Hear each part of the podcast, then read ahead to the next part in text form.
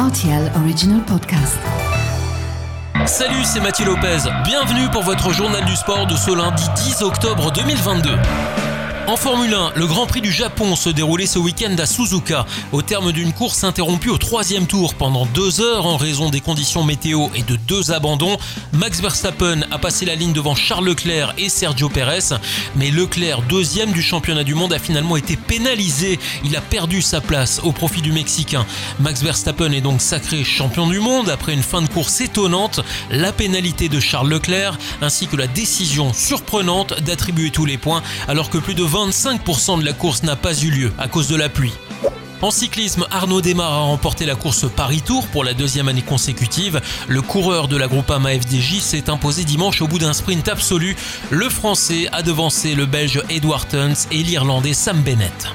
Le tirage au sort effectué à la Festal de Francfort a lancé officiellement ce week-end le 17e Euro de football. Il se disputera du 14 juin au 14 juillet 2024 dans 10 villes allemandes.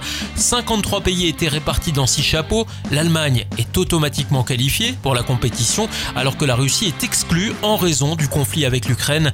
Le Luxembourg a hérité d'un groupe composé de 6 nations, ce qui veut dire que la sélection de Lucol se disputera 10 matchs entre le 23 mars et le 21 novembre 2023 les Lions Rouges se retrouvent dans le groupe J avec le Portugal, la Bosnie-Herzégovine, la Slovaquie, le Liechtenstein et l'Islande.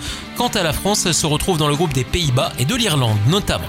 En BGL League, les deux premières places semblent réservées à Differdange et Espérange désormais. La course à la troisième place est plus ouverte que jamais, avec Mondorf qui vient pointer désormais son nez à la cinquième place après sa victoire à Monderkange. Ce week-end, fin de série pour Niederkorn battu 0-1 à Ostert. Le progrès est resté sur quatre succès en BGL League et une qualification en Coupe de Luxembourg. On ne s'attendait pas à voir les jaunes et noirs trébucher chez la Lanterne Rouge. La palme du match le plus fou est décernée à score était de 3 buts à 1 après 11 minutes seulement, puis 3 partout à un quart d'heure de la fin.